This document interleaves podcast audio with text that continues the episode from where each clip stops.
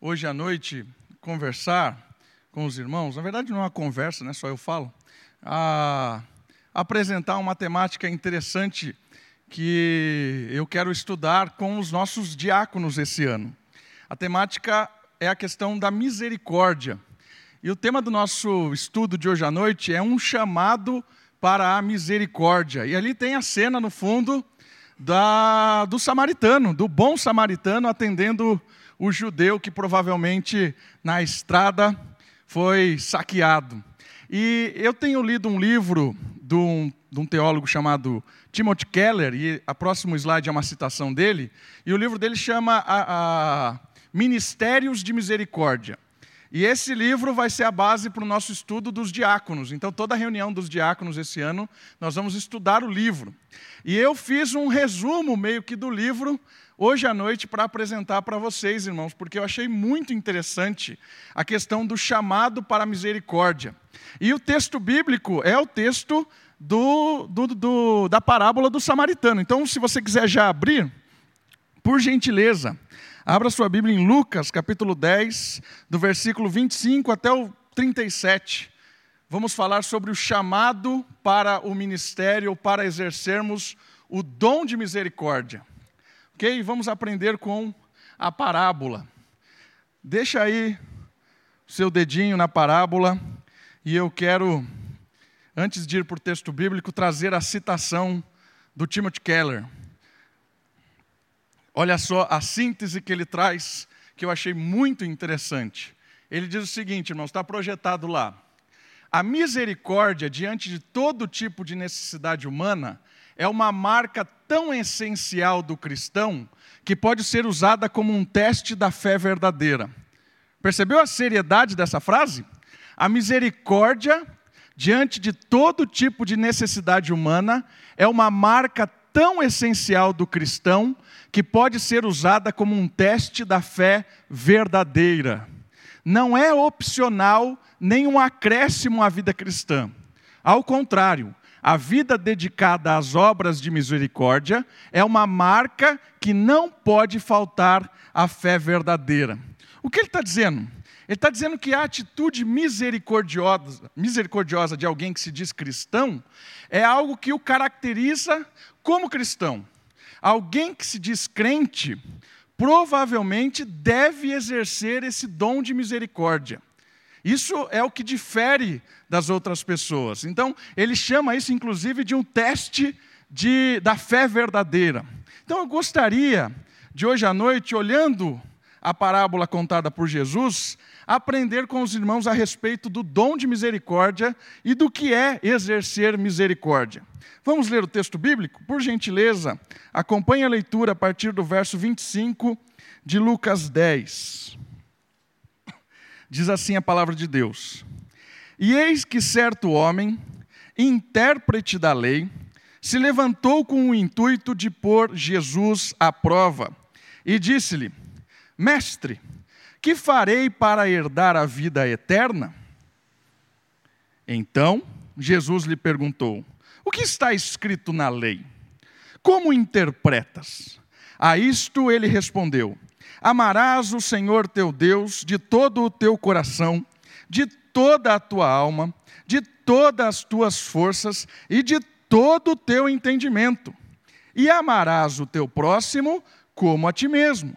Então Jesus lhe disse: Respondeste corretamente, faze isto e viverás. Ele, porém, querendo justificar-se, perguntou a Jesus: Quem é o meu próximo? Jesus prosseguiu dizendo: Certo homem descia de Jerusalém para Jericó e veio a cair em mãos de salteadores os quais, depois de tudo lhe roubarem e lhe causarem muitos ferimentos, retiraram-se, deixando-o semi-morto. Casualmente descia um sacerdote por aquele mesmo caminho e, vendo-o, passou de largo. Semelhantemente, um levita descia por aquele lugar e, vendo-o, também passou de largo. Certo samaritano que seguia o seu caminho passou-lhe perto e, vendo-o, compadeceu-se dele e chegando-se, pensou-lhes é, pensou os ferimentos, aplicando-lhes óleo e vinho. e, colocando-o sobre o seu próprio animal, levou para uma hospedaria e tratou dele. No dia seguinte, tirou dois denários e os entregou ao hospedeiro, dizendo: Cuida deste homem, e se alguma coisa gastares a mais, eu te indenizarei quando voltar. Qual destes três, perguntou Jesus, ter sido o próximo do homem que caiu nas mãos dos salteadores? Respondeu-lhe o intérprete da lei: O que usou de misericórdia para com ele. Então disse Jesus: Vai e procede tu de igual modo. Algumas observações a respeito da parábola, antes de, de comentar algumas coisas que foram an anteriormente à parábola. O, a, a estrada de Jericó era uma estrada não muito grande, mas ela é uma estrada cheia de curva e cheia de, de lugares onde muitos saqueadores se escondiam, e provavelmente isso era uma história que acontecia cotidianamente. Então, uh, Jesus está mostrando que naquele determinado momento, naquela estrada perigosa, alguém tinha sido assaltado e ficou ali na beira do caminho, numa situação quase morta. O que acontece é interessante porque quem estava quase morto era um judeu. E aí vem dois personagens muito importantes. Primeiro vem um sacerdote e depois vem um levita. O sacerdote observa e passa de longe. Alguns acreditam que ele passou de longe por quê? Porque o sacerdote, se ele vai indo fazer a sua ministração religiosa e ele toca num morto, ele fica impuro para fazer a sua atividade religiosa. Então ele passou meio que de lado para não dar motivo de ficar é, impuro, para não, não, não poder ficar travado, para não poder trabalhar. Então o cara meio que passou de lado. Essa é uma possibilidade dentro da parábola. Uma outra possibilidade, o sacerdote ficou com medo. Quem não ficaria com medo? Você está lá numa estrada perigosíssima, tem alguém ali caído no chão, você vai tentar ajudar, surge do nada outros salteadores. Isso é possível também. Então você pode interpretar que o sacerdote não queria atrapalhar os seus rituais, por isso ele fugiu de exercer misericórdia, ou ele simplesmente ficou com medo e passou de longe. O mesmo caso do levita. O levita era alguém que trabalhava no templo e também tinha todo o seu ritual de ministração religiosa e todo o seu ritual de purificação. Tocar no morto era o mesmo sentido para o levita. E essas duas possibilidades também caem no levita. Ele pode ter passado de largo porque ele não queria se contaminar, ou ele estava com medo. A, a questão interessante da parábola é que o samaritano é odiado pelo judeu. Isso é o ponto-chave da parábola. O samaritano, a gente não tem noção do que é um samaritano para o judeu. Ah, o samaritano agradecia todos os dias a Deus por não ter nascido mulher, nem cachorro e nem samaritano. Sabia disso? É verdade. Ele orava a Deus, o judeu, por não ter nascido mulher, samaritano e nem cachorro, que eram as coisas que eles abominavam. O conceito judaico da mulher era algo terrível. Jesus veio para combater todos esses tipos de, de de manifestações maldosas do povo judeu. E a questão, a gente não tem noção do que é o judeu, o samaritano para o judeu. Né? Não, tem, não tem comparação, irmãos. É alguém que totalmente desprezível. E na parábola, Jesus, quando ele fala do samaritano, ele está mostrando para o judeu o como ele, é, o samaritano era o próximo como o samaritano atendeu a necessidade do próximo. Então, a demonstração de Jesus para aquele que questionava era a respeito da proximidade de quem é o seu próximo. O próximo é realmente quem está ali. Não interessa se é judeu, se é samaritano, o, o exercer do dom de misericórdia é com aquele que está próximo. Dito isso sobre a parábola, eu queria tirar algumas lições a respeito da misericórdia. A primeira delas começa com a essência do amor. Por que a essência do amor? Olha só a pergunta. Então a gente vai começar lá no, no, no início do texto. Olha só a pergunta do intérprete da lei. Ele quis testar Jesus, armou uma armadilha para Jesus responder uma coisa que o colocasse numa situação delicada diante do público. E ele faz uma pergunta muito profunda. Ele não é o único que faz essa pergunta para Jesus. Ele pergunta como é que eu faço para conquistar a vida eterna. Percebeu essa pergunta? Como é que eu faço para conquistar a vida eterna? O religioso pergunta isso para Deus, para Deus homem, aqui no caso Jesus. E Jesus faz ele pensar: você não é um intérprete da lei? Sim, sou um intérprete da lei. Então responde você. E aí ele faz um resumo de toda a lei de uma forma fantástica. Qual é o resumo da lei? Ama a Deus e ama o próximo. E, e ele faz a, essa síntese da lei de uma maneira fantástica. Por quê? Porque ele fala lá: amarás o Senhor teu Deus de todo o coração, de toda a tua alma, de toda a tua força, de todo o entendimento. Então ele demonstra o que é realmente amar a Deus. Amar a Deus de uma forma profunda, de uma forma completa. Isso é o primeiro mandamento. E um desdobramento deste mandamento é amar ao teu próximo como você ama a Deus, como você ama a ti mesmo. Então, a demonstração do amor a Deus traz a você um amor ao próximo. Esse é o resumo de toda a lei. E aí o intérprete diz isso para Jesus. E Jesus responde para ele algo muito profundo. Você percebe a resposta de Jesus?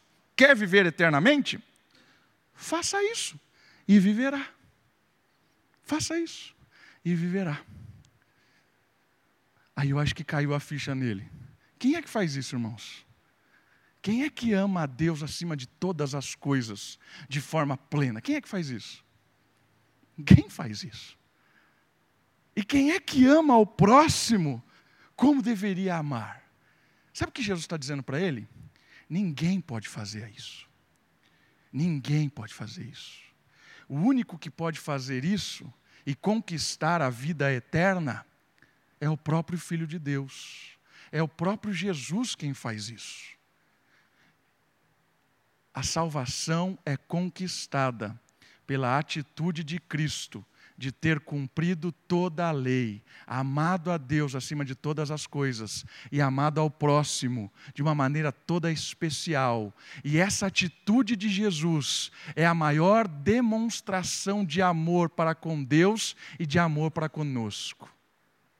A salvação só é possível graças à expressão de amor e de misericórdia de Deus para conosco. Percebe isso no texto? Eu quero chamar a sua atenção da onde vem o ministério de misericórdia. Da onde vem isso? O ministério de misericórdia vem de Deus. A justiça exigida pela lei é impossível ao homem. É impossível o homem viver eternamente. Por quê? Porque o homem está morto. O homem não consegue amar a Deus e amar ao próximo. O homem não consegue é, se justificar diante de Deus. O homem é culpado diante de Deus. O homem jamais conseguiria viver eternamente por suas próprias forças. E a resposta do intérprete da, da lei é muito legal, porque ele não reconhece isso. Ele não reconhece a sua incapacidade de conquistar a vida eterna. Ele tenta se justificar, o texto diz. Queridos, é, isso é impressionante. O homem é arrogante. Por isso que a conversão, Deus quebra o nosso coração na conversão. Porque Deus coloca a gente no devido lugar e Ele nos mostra que nós somos incapazes de amá-lo, somos incapazes de cumprir a lei a, a, a salvação é um ato de Deus de misericórdia, irmãos. Isso é que o, o, o, doutor da lei não entendeu. O doutor da lei quis dar um miguezinho ali, não, eu, eu né? Quem é o próximo tentando se justificar? Porque às vezes a gente faz isso, queridos. Às vezes a gente quer mostrar para Deus o quanto nós somos bons, o quanto Deus precisa da gente, que o Senhor fez uma ótima escolha, né? Aqui nessa igreja ninguém trabalha, só eu trabalho aqui. Se não fosse eu nessa igreja, que o Senhor faria aqui?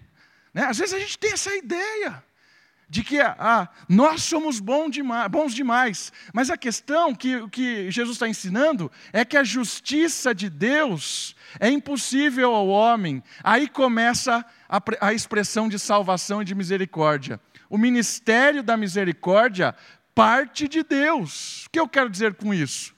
Diante de nossa fraqueza e morte espiritual, foi Deus quem, em Sua bondade, veio em nosso socorro, para que fôssemos por Ele salvos e revitalizados. Sem o ato misericordioso do Senhor, estaríamos mortos. Sabe o que é misericórdia? Uma definição simples de misericórdia. É Deus não nos dando aquilo que nós merecíamos. Graça é quando Deus dá aquilo que não merecíamos. Misericórdia é quando Deus não nos dá o que merecíamos. E o que é que nós merecíamos por não cumprir a lei de Deus? Morte. Isso é que nós merecíamos. Porque o salário do pecado é a morte. Deus disse isso para o nosso representante. E todos nós pecamos, e Deus é justo o suficiente para nos mandar todos para o inferno. E se Deus não nos mandasse para o inferno, ele seria injusto, porque ele é justo. E se ele disse que o salário do pecado é a morte, e se somos pecadores, ele tem que nos mandar para o inferno. Se ele salvasse alguém, simplesmente porque falou, ah, sou Deus, vou salvar, ele não seria Deus, porque ele seria injusto. Né? Juiz que liberta condenado não é misericordioso. Juiz que liberta condenado é o quê? Corrupto, não é isso? Quando a gente vê um cara que deve algo grande, alguém que roubou dinheiro público, ele está sendo julgado pelo juiz, o que, que a gente quer? Que o juiz chegue lá e fale assim, não, eu sou bonzinho, né? Olha lá, você roubou todos aí, roubou a creche, né, deixou os servidores públicos sem dinheiro, mas eu sou um juiz bom, eu te perdoo, vai na paz. É isso? Você fica feliz se acontecesse isso? Claro que não. A gente quer que o cara faça o quê? Pague. O cara que roubou tem que ir preso. E Deus, se chegasse em nós e falasse assim: Ó oh, Davi, você teve uma vida realmente muito ruim, mas eu sou bonzinho, Davi. Vem para cá, eu quero te salvar. O que a gente diria para Deus? Ah, Deus é bom, mas o juiz. Percebe? Mas Deus não faz isso, irmãos. Sabe o que Deus faz? A justiça de Deus é tão santa e a justiça de Deus é tão maravilhosa que aí vem a expressão maior de misericórdia. Deus não nos dá o que nós merecíamos. Nós merecíamos a morte, mas Deus nos dá isso, não nos dá isso. Por quê? Porque Ele deu a morte que era para nós, para o seu filho. É isso que aconteceu. Jesus morreu para pagar a nossa dívida. Foi isso que aconteceu. Deus não nos salva porque deu um migué na lei. Deus nos salva porque Ele entregou o seu filho para morrer pagando a nossa dívida. Esse é o ato de misericórdia. Entende a misericórdia de onde vem? Estávamos mortos, condenados. Deus não dá migué, Deus cumpre a lei, Deus é justo. E para nos salvar, o ato de misericórdia de Deus é: eu dou o meu filho para morrer no seu lugar, para pagar toda a sua dívida. E aí vem a morte, e morte de cruz, morte horrenda, né? ao ponto de Jesus dizer lá: Pai, por que me abandonaste? Por que me desamparaste? É isso que Jesus fez por nós. Isso é misericórdia. Deus não nos deu o que merecíamos. Deus deu morte para o seu filho. E a, e a parábola é isso. Estava lá o semi-morto, e o bom samaritano chega lá e ministra sobre ele, agindo com misericórdia, agindo com graça, pagando a sua hospedagem. E não foi pouco dinheiro ali, não, irmãos. Dois denários dá mais ou menos um mês de hospedaria, ele pagou. Um mês de hospedaria para o cara ficar. Ficou lá um mês na hospedaria e ainda falou: se o cara precisar ficar mais de um mês aí, eu venho e pago depois Percebeu? Ali a demonstração da atitude do bom samaritano, ela está sendo usada por Cristo como um comparativo da obra do Senhor, que veio e pagou plenamente por nós, morreu no nosso lugar. Foi isso que Jesus fez. Então a expressão máxima da misericórdia parte de Deus. Por que eu estou dizendo isso? E por que o Tim Keller disse no começo que a marca do cristão é a misericórdia? Porque a misericórdia ela deve ser estendida. Aí que está o negócio. Se nós somos cristãos, se somos filhos de Deus e fomos agraciados pela misericórdia, nós devemos, como uma marca de filhos de Deus, estender a misericórdia para as pessoas. É isso que acontece na vida cristã. A, a misericórdia de Deus sobre nós chega ao nosso próximo. Se eu amo a Deus pela misericórdia que Ele me amou, eu amo ao próximo como eu amo a Deus, como eu amo a mim mesmo. É isso que acontece. Esse é o paralelo. Olha lá. A parábola ganha uma força para nós quando entendemos que a misericórdia exercida da parte de Deus por nós deve ser transmitida ao nosso próximo, seja ele quem for. A parábola termina assim. A parábola, Jesus chega para aquele intérprete da lei e diz para ele: vai lá e faz o mesmo. Assim como o samaritano usou de misericórdia para com o judeu, vai e faça o mesmo. Essa é a marca do cristianismo. A marca do cristianismo é o Senhor estendendo através de nós a misericórdia. E uma coisa interessante, queridos, as igrejas, elas não negam, as comunidades cristãs não, negam de ajudar, expressar misericórdia para com as pessoas. Mas às vezes, esse ministério de misericórdia, ele é um segundo plano da igreja. Mas eu entendo que Jesus não faz isso. Jesus faz com que a gente entenda que a misericórdia ela é essencial para a comunidade cristã. A marca da comunidade cristã é a misericórdia. Então nós temos que expressar essa misericórdia. Enquanto nós adoramos a Deus, nós mostramos ao mundo a justiça de Deus, sendo justos, exercendo misericórdia. Entende? Quanto mais nós mostramos misericórdia para as pessoas, mais a justiça de Deus é realçada, mais a justiça de Deus trans, trans, transparece. Entende? Quanto mais eu, eu exerço misericórdia, mais Deus aparece como justo. Quanto mais amoriar, expressar a misericórdia de Deus na, na vida dos vizinhos, mais Deus aparece na Moriá. Essa é a ideia da dinâmica da expressão da misericórdia. Eu quero ler dois textos. Deixa aí marcadinho, e vamos para dois textos que falam sobre a expressão prática da misericórdia. Primeiro deles é Tiago 2, 15 e 16. Carta de Tiago, capítulo 2, versículo 15. Tiago trabalha com a temática da demonstração da fé verdadeira.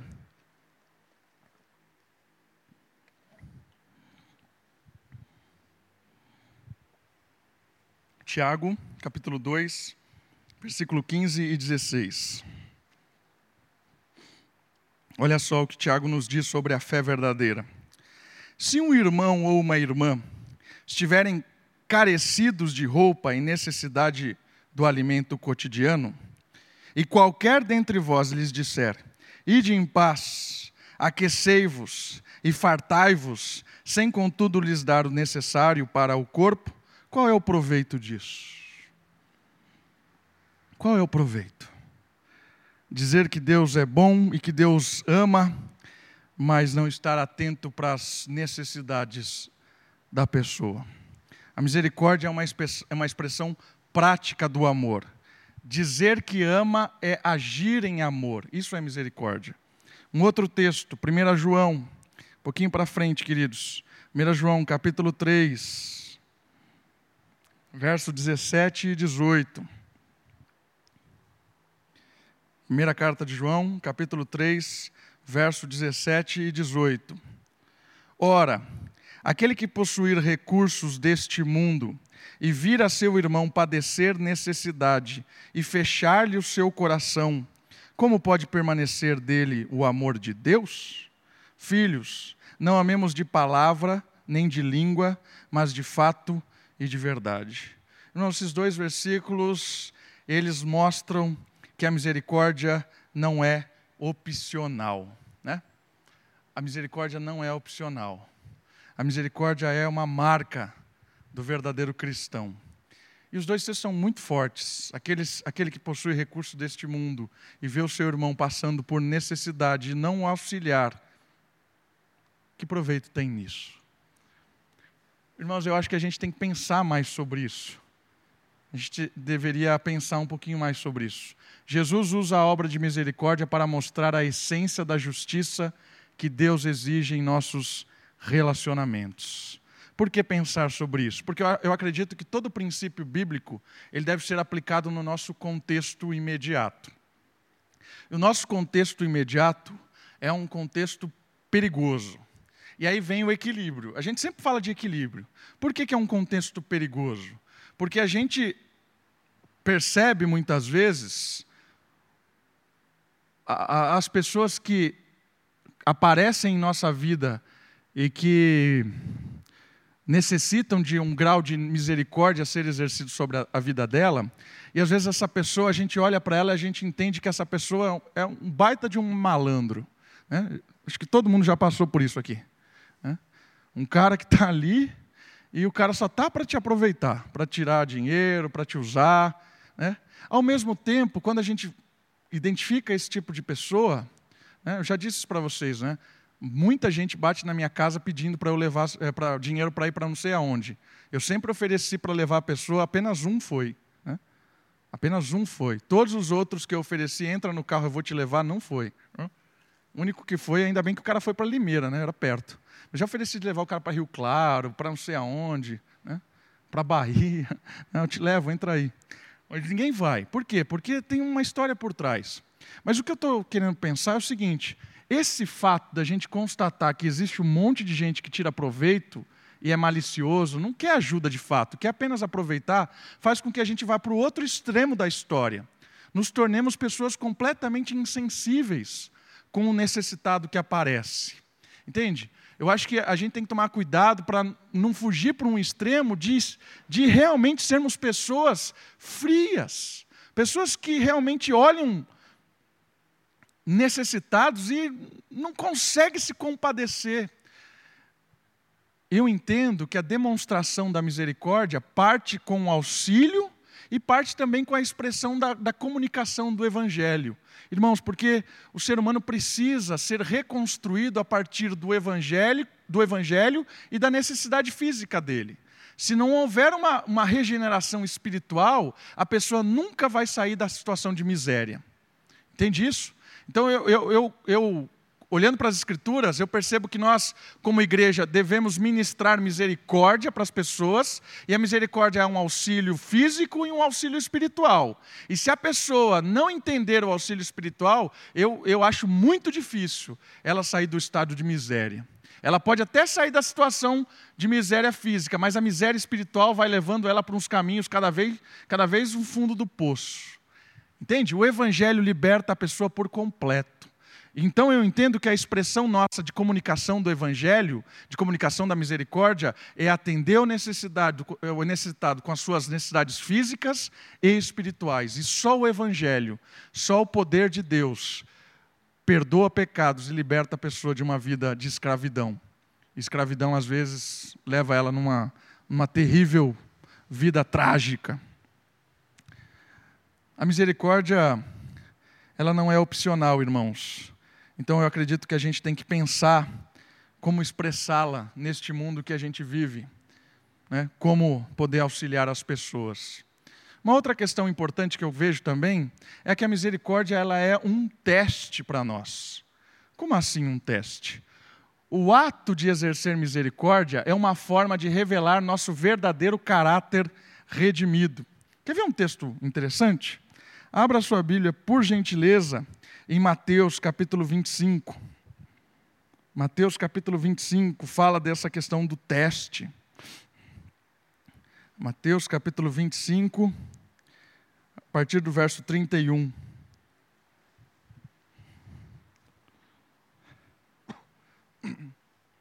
Mateus 25, 31.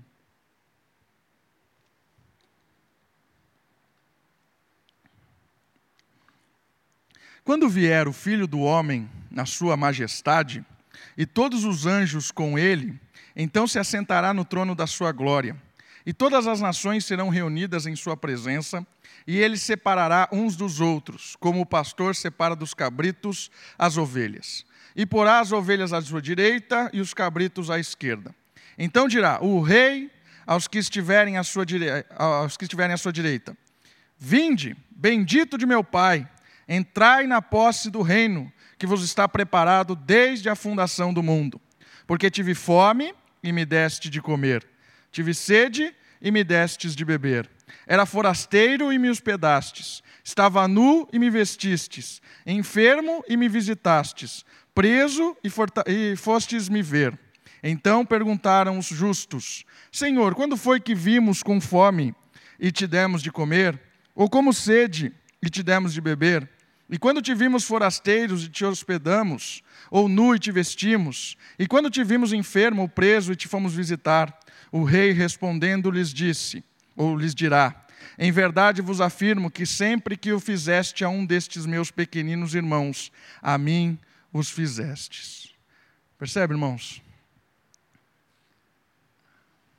Atender como um teste, como alguém que está mostrando o quanto é parecido com o Senhor Jesus. É muito interessante esse texto. Olha essa frase do Robert Murray. Ofertar generosamente, sem má vontade, exige um coração novo. O coração velho prefere ficar sem o sangue que lhe dá a vida, mas não sem o dinheiro. O coração velho prefere morrer do que perder o dinheiro. É, o coração novo ele é generoso em ofertar. A misericórdia é um teste da nossa fé, irmãos. Eu acredito que Deus constantemente nos dá a oportunidade de sermos misericordiosos com as pessoas. Eu entendo também que a prioridade sempre é sermos misericordiosos com os irmãos da fé. Isso eu, eu vejo Paulo falando para Timóteo, como um jovem pastor, fique atento aos irmãos da fé, em primeira instância. E depois eu vejo também uma expressão de, da misericórdia sendo exercida como comunidade também. A comunidade expressando misericórdia para com o mundo. Eu, eu acredito que isso é, é a marca, é a marca de Deus de uma comunidade cristã. As pessoas enxergam a justiça, o amor de Deus, quando nós temos uma comunidade misericordiosa. Eu acredito que isso é uma mudança radical de como o mundo tem visto a igreja evangélica. A igreja evangélica tem, visto, tem sido vista pelo mundo hoje como uma igreja dinheirista, como uma igreja de oportunistas, de pastores ladrões envolvidos em vários esquemas. Eu acredito muito que quando a igreja evangélica de fato segue o evangelho e segue o mestre que é o Senhor Jesus, a marca desta igreja é a misericórdia. A marca desta igreja é o voluntariado, é o amor ao próximo, o amor expresso na prática e não só em palavras. E no livro do Tim Keller, ele cita uma, uma, uma historinha que ele fala assim que ele não sabe se é verdade ou se ele procurou, pesquisou, mas ele não achou se era verdade ou se era apenas um conto. E a história era o seguinte: uma senhora, ela era muito rica, e ela estava já na, nas últimas. E ela tinha um único herdeiro, que era o filho dela, o sobrinho dela. A única pessoa que herdaria tudo aquilo que ela tinha era o sobrinho. E sempre as pessoas, e na frente dela o sobrinho sempre foi alguém muito educado, muito prestativo, muito misericordioso, né? E as pessoas diziam para ela, ó, oh, cuidado, seu sobrinho só está exercendo esse tipo de coisa porque tem um interesse por trás e tudo mais. E aí usando o texto de Mateus, do teste, ela realmente quis fazer um teste com o sobrinho para ver o quanto ele realmente era misericordioso e estava realmente sendo receberia aquela bênção da parte dela e seria alguém generoso com aquelas coisas, né? E ela vai lá se, se se veste como um, como um maltrapilho na rua, fica lá na frente da casa do, do seu sobrinho. E quando o seu sobrinho chega, ele a chuta, a xinga e coloca para fora, e naquele momento revelou quem realmente era o sobrinho dela. E aí ela percebeu que aquilo era um desperdício da sua graça, um desperdício do seu dinheiro. É, então eu, eu, entendo isso mesmo também. Essa comparação que ele faz é, é a mesma coisa do texto, né? Você expressando por misericórdia com o necessitado e não apenas alguém que diz por dizer. Eu acho que isso é um teste muito interessante da, da igreja verdadeira, um teste muito interessante da comunidade cristã. E o último ponto, irmãos. A misericórdia, ela não é novidade. A misericórdia não é algo novo na história cristã. Desde o início, olha lá o data show, o ato misericordioso estava destinado para este mundo. Então, quando Deus criou o homem, Adão, Eva, ele deu a recomendação para que eles fossem misericordiosos, antes mesmo do, do pecado. Como assim? Deu a ordem para que eles cultivassem e administrassem a criação. Isso era um ato de socorro, de misericórdia, eram facilitadores. E logo depois do pecado, Deus também expressa o maior amor e misericórdia, porque o homem estava distante, fugindo de Deus, Deus se apresenta a ele e mostra a, a atitude de os cobrir com a, com, né, com a capa, matou o animal e, e, os cobriu. Isso é um ato de misericórdia, desde Gênesis. Mas uns outros são interessantes. Olha lá. Antes da lei, a gente já vê a expressão da misericórdia. Quer ver um texto? Abre Jó, por favor. Jó é um personagem interessante da Bíblia, porque Jó provavelmente é, é o livro mais antigo da Bíblia, é o livro de Jó, e ele foi escrito antes da lei mosaica. Alguns acreditam que é o próprio Jó quem escreve o livro, Outros acreditam que é Moisés que escreve o livro antes mesmo da lei. E o, o, o, Jó é uma expressão interessante de misericórdia, mesmo antes da lei. Jó capítulo 29, versículo 16 e 17. Olha só o que diz: Dos necessitados era pai, e até as causas dos desconhecidos eu examinava.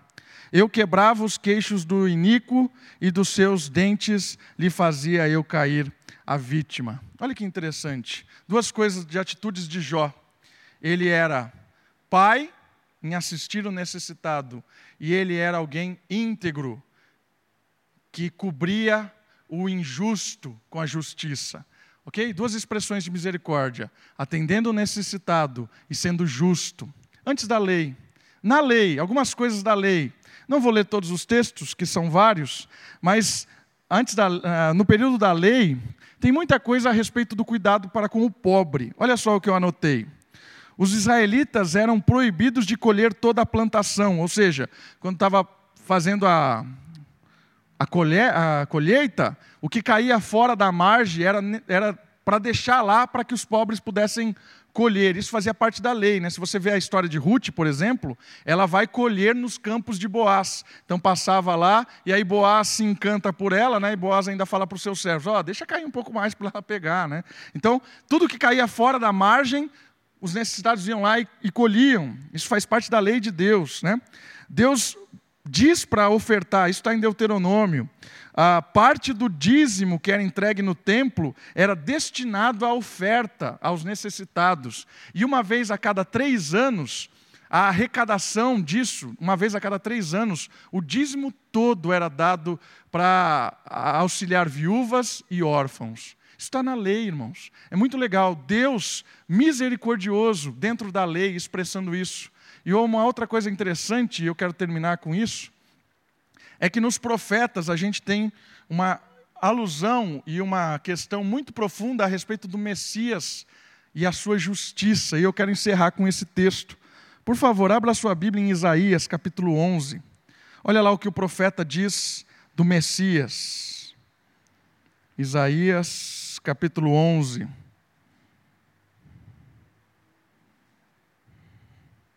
Verso de 1 a 4.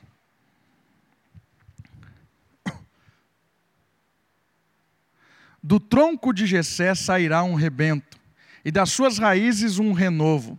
Repousará sobre ele o espírito do Senhor, o espírito de sabedoria e de entendimento, o espírito de conselho e de fortaleza, o espírito de conhecimento e de temor do Senhor. Deleitar-se-á no temor do Senhor. Não julgará segundo a vista dos seus olhos, nem repreenderá segundo o ouvir dos seus ouvidos, mas julgará com justiça os pobres e decidirá com equidade a favor dos mansos da terra. Ferirá a terra com vara de sua boca e com o sopro dos seus lábios matará o perverso. Desde sempre, irmãos, não é uma novidade em Cristo a atitude de misericórdia. Desde sempre, Deus expressa a sua misericórdia em Adão, Deus expressa a sua misericórdia com o povo de Israel, Deus expressa a sua misericórdia nas promessas do Messias, e quando o Messias chega, a expressão maior de misericórdia se apresenta. Eu queria essa noite incentivar você, nesse primeiro dia do ano, a ser misericordioso, a ter uma vida misericordiosa, a expressar, a exercer o ministério de misericórdia dentro da comunidade, fora da comunidade, que as pessoas possam olhar para você, para a sua vida, para a sua família e louvar o Senhor por ser uma família misericordiosa. É tão ruim quando a gente chega na vida, no final da vida, e as pessoas olham para a gente e nos enxergam como pessoas mesquinhas, soberbas, né? tem aqueles apelidos de pão, né? É, pão duro, mão de vaca. Tão ruim isso, irmãos. Uma questão da, da gente ser generosos, misericordiosos, não só com os nossos bens, mas também com o nosso tempo, com o nosso talento, com a nossa disposição, com o nosso interesse de ouvir. Porque às vezes a maior necessidade das pessoas não está no dinheiro, a maior necessidade das pessoas está simplesmente no sentar e chorar junto, ouvir, orar junto, dedicar um tempo. Isso é ser misericordioso. Né, não, não, entenda que hoje eu só estou dizendo que a gente deve contribuir financeiramente abençoando a vida das pessoas. Não é só isso. Abençoar as pessoas com a nossa própria vida, com a nossa própria atitude, com a nossa própria demonstração de carinho, de, de disposição, de interesse. Que a nossa comunidade seja marcada por pessoas que querem exercer a misericórdia de Deus, porque entendem que a misericórdia que o Senhor tocou ao coração foi uma misericórdia que nos resgatou do inferno e nos trouxe para uma vida nova. Vamos viver a misericórdia de Deus para que as pessoas conheçam o amor que tanto falta nesse mundo. Vamos orar? Abaixe sua cabeça, feche seus olhos. Olha o Senhor, tenha um tempo com esse Deus misericordioso.